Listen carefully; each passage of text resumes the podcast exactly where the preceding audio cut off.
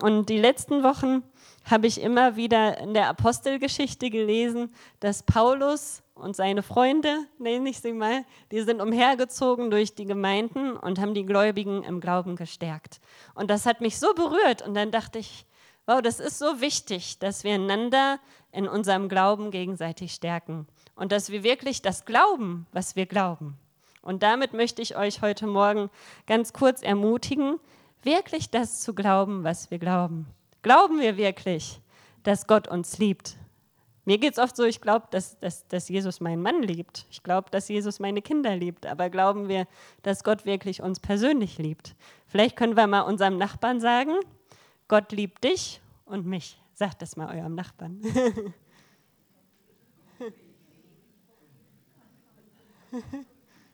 ne? Gott, Gott liebt auch mich. Diese ganz, ganz, ganz, was für uns so selbstverständlich sind, gerade wenn wir viele Jahre mit Jesus unterwegs sind. Glauben wir wirklich, dass Gott gut ist? Glauben wir wirklich, dass er Liebe ist? Glauben wir wirklich, dass er ein Gott ist, der übernatürlich in unserem Leben wirkt? Glauben wir wirklich, dass er ein Gott ist, der heute noch Wunder tut? Glauben wir das wirklich und erleben wir das auch immer wieder neu? Ne? Ich glaube wirklich, dass Gott der gleiche ist in Indien, wo er Leute heilt und auch hier in der Schweiz und auch in Deutschland. Es war so eine Herausforderung für uns jetzt. Ich war jetzt 19 Jahre in Indien. Es war so ein Glaubensschritt für mich, mit der Familie jetzt umzuziehen nach Deutschland, weil ich habe gar nichts mehr in Deutschland. Nichts. Ich habe nicht mal eine Kiste bei meinen Eltern untergebracht. Gar nichts habe ich mehr in Deutschland. Und als Gott angefangen hat zu sprechen für das Jahr, dass wir ein Jahr nach Deutschland gehen, habe ich gesagt, Gott, du musst das irgendwie übernatürlich bestätigen. Weil in Deutschland, ich weiß nicht, ob ihr das wisst, aber da ist nicht mal eine Glühbirne in der Wohnung. Da ist keine Einbauküche, da ist nichts. Und ich habe gesagt, Gott, wenn, wenn du möchtest, dass wir für ein Jahr nach Deutschland gehen, dann dann, dann brauchen wir ein Wunder. Dann musst du das irgendwie bestätigen. Ich kann nicht eine Waschmaschine kaufen und Spülmaschine und eine Küche einbauen für ein Jahr und dann wieder gehen und alles mitnehmen. Das, das geht ja nicht. Und dann Ganz schnell, nachdem wir uns entschieden haben, diesen Glaubensschritt zu gehen, hat Gott uns versorgt mit dem Haus. Es ist irgendwie 1000 Quadratmeter riesiges Grundstück mit dem Haus. Ich dachte, wir müssen dann so in so einer kleinen Zwei-Zimmer-Wohnung irgendwie als arme Missionare hausen. Aber Gott hat uns äh, total versorgt mit diesem Haus. Das ist von Missionaren, die sind selber in Afrika und die wollen, dass das jemand ihre Spülmaschine benutzt und ihre Waschmaschine. Und äh, wir haben jetzt die ersten zwölf Tage noch mit denen zusammengelebt. Die sind ungefähr so, so alt wie meine Eltern, sage ich mal. Und äh, das war so eine Bestätigung für mich. Da wusste ich wirklich, Gott geht vor uns her und er hat uns dieses Haus zur Verfügung gestellt. Und, und ich kann alles benutzen. Ich kann sogar die Teller, die Spülmaschine, die Glühbirne, das Bad, ich kann das alles mit benutzen und wir können das äh, da mieten von denen. Und das ist für die toll, dass jemand da ist, der sich ums Haus kümmert und für uns ist es toll. Und das war so toll, dass, dass Gott auch hier Wunder wirkt und dass er auch hier versorgt, nicht nur im Ausland. Und das hat so meinen Glauben gestärkt. Und natürlich, wenn wir über Glauben sprechen, dann lesen wir die Stelle aus dem Hebräer 11, Vers 1 bis 3. Damit ihr mir das auch wirklich glaubt, was ich euch hier sage. Hebräer 11, Vers 1 bis 3, da steht, was aber heißt Glaube? Der Glaube ist die feste Gewissheit, dass sich erfüllt, was Gott versprochen hat. Er ist die tiefe Über äh, ja, er ist die tiefe Überzeugung, dass die unsichtbare Welt Gottes Wirklichkeit ist, auch wenn wir sie noch nicht sehen können. Unsere Väter lebten diesen Glauben. Deshalb sind sie Vorbilder für uns. Weil wir an Gott glauben, wissen wir, dass die ganze Welt durch sein Wort geschaffen wurde, dass alles, was wir sehen, aus dem Nichts entstanden ist. Wenn ich die Schweizer Berge sehe, dann weiß ich, es gibt Gott. Ne? Das, äh, das ist doch ganz einfach. Das weiß doch jeder, dass es da einen Gott geben muss. Kann doch nicht einfach Ping gemacht haben und dann waren die Berge da. Das kann ich nicht glauben. Ne? Das kann ich einfach nicht glauben. Es muss einen Gott geben. Ich habe nicht so viel Glauben zu glauben, dass es keinen Gott gibt. Ich, ich, ne? Weil das so offensichtlich ist. Ne? Gott hält sein Wort. Das finde ich so toll, dass wir wissen können, dass wenn Gott was versprochen hat, dass er sein Wort hält. Vielleicht hat Gott dir was vor fünf Jahren versprochen und du hast noch nicht gesehen, wie das in Erfüllung gegangen ist. Gott hält sein Wort. Gott hält sein Versprechen. Und er steht zu seinem Wort. Und in seiner Zeit wird es in Erfüllung kommen. Ja, wie können wir denn unseren Glauben festigen, wenn Zweifel kommen, wenn Schwierigkeiten kommen? Eine Sache, die wir machen können, ist, wir können unseren Glauben immer wieder neu bekennen. Und ähm, als ich mich vorbereitet hatte, wollte ich gerne dieses apostolische Glaubensbekenntnis, ich, wir haben das irgendwo im Computer vorbereitet. Und ich dachte, vielleicht können wir das zusammen bekennen. Weil wenn wir was bekennen vor der sichtbaren und un unsichtbaren Welt, dann wird der Glaube gebaut in uns. Und wenn ihr mögt, könnt ihr sitzen oder wenn ihr wollt, könnt ihr auch aufstehen. Aber dann können wir das zusammen bekennen. Dann fangen wir an mit Ich glaube an Gott. Okay. Eins, zwei, drei.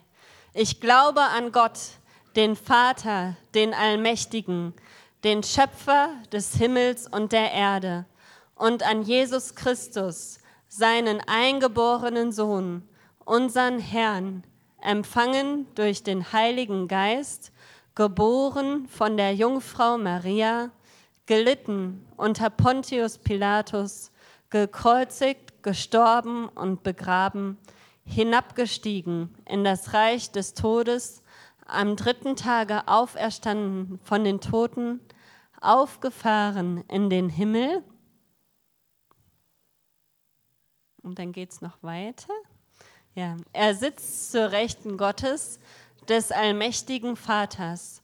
Von dort wird er kommen, zu richten die Lebenden und die Toten. Ich glaube an den Heiligen Geist, die heilige christliche Kirche, die Gemeinschaft der Heiligen, Vergebung der Sünden, Auferstehung der Toten und das ewige Leben. Amen. Ja, ihr könnt euch gerne widersetzen.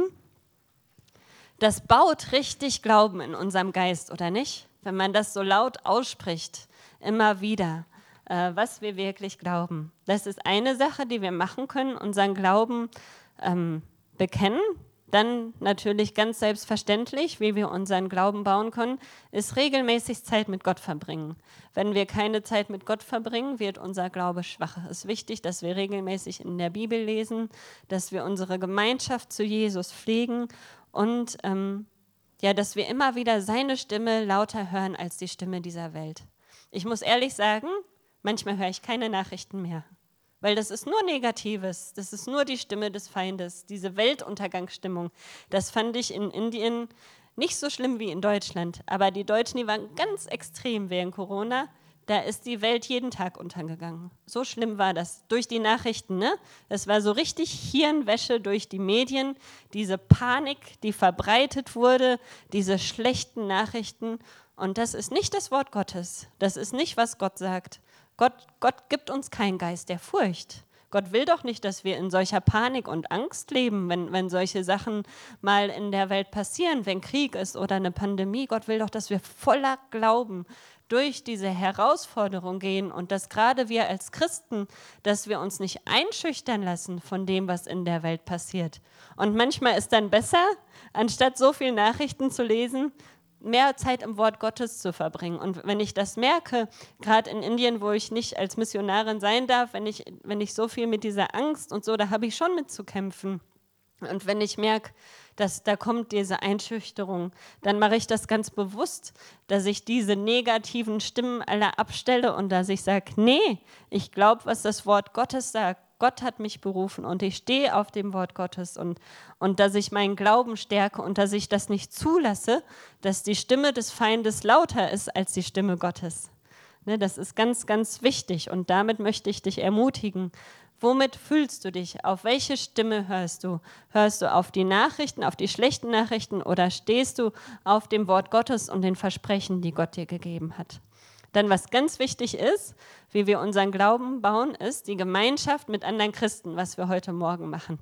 Dass wir nicht alleine irgendwie abgesondert als Christen vor uns hin vegetieren, sondern dass wir uns mitteilen, dass wir andere Christen haben, mit denen wir Gemeinschaft pflegen, wo wir sagen können, hey, so geht's mir gerade, kannst du für mich beten, dass wir uns mitteilen dass wir uns hier in größerer Gemeinschaft treffen, denn Gott lebt im, im, Lobpreis seines Volkes und das ist, wo wir seine Gegenwart immer wieder erleben, wo er zu uns spricht, äh, dass, dass wir Ermutigung kriegen und es ist ganz wichtig, dass wir auch andere ermutigen und das ist wichtig, dass unser Glaube gebaut wird und das Letzte, um unseren Glauben zu bauen, ist wichtig, dass wir unser Zeugnis erzählen dass wir immer wieder und immer wieder und immer wieder uns an das erinnern, was Gott schon in unserem Leben gemacht hat. Dass wir das nicht vergessen. Das hat Gott den Israeliten auch immer wieder gesagt.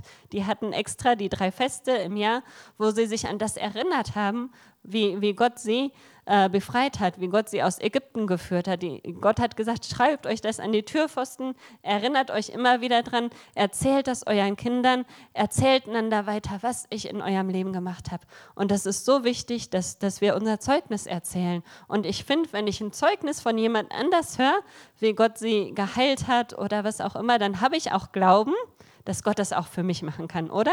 Das ist doch so, ne? Wenn man das Zeugnis erzählt, was Gott gemacht hat, dann kriegt der andere Glauben, ja, wenn Gott das für dich machen kann, dann kann Gott das auch für mich machen.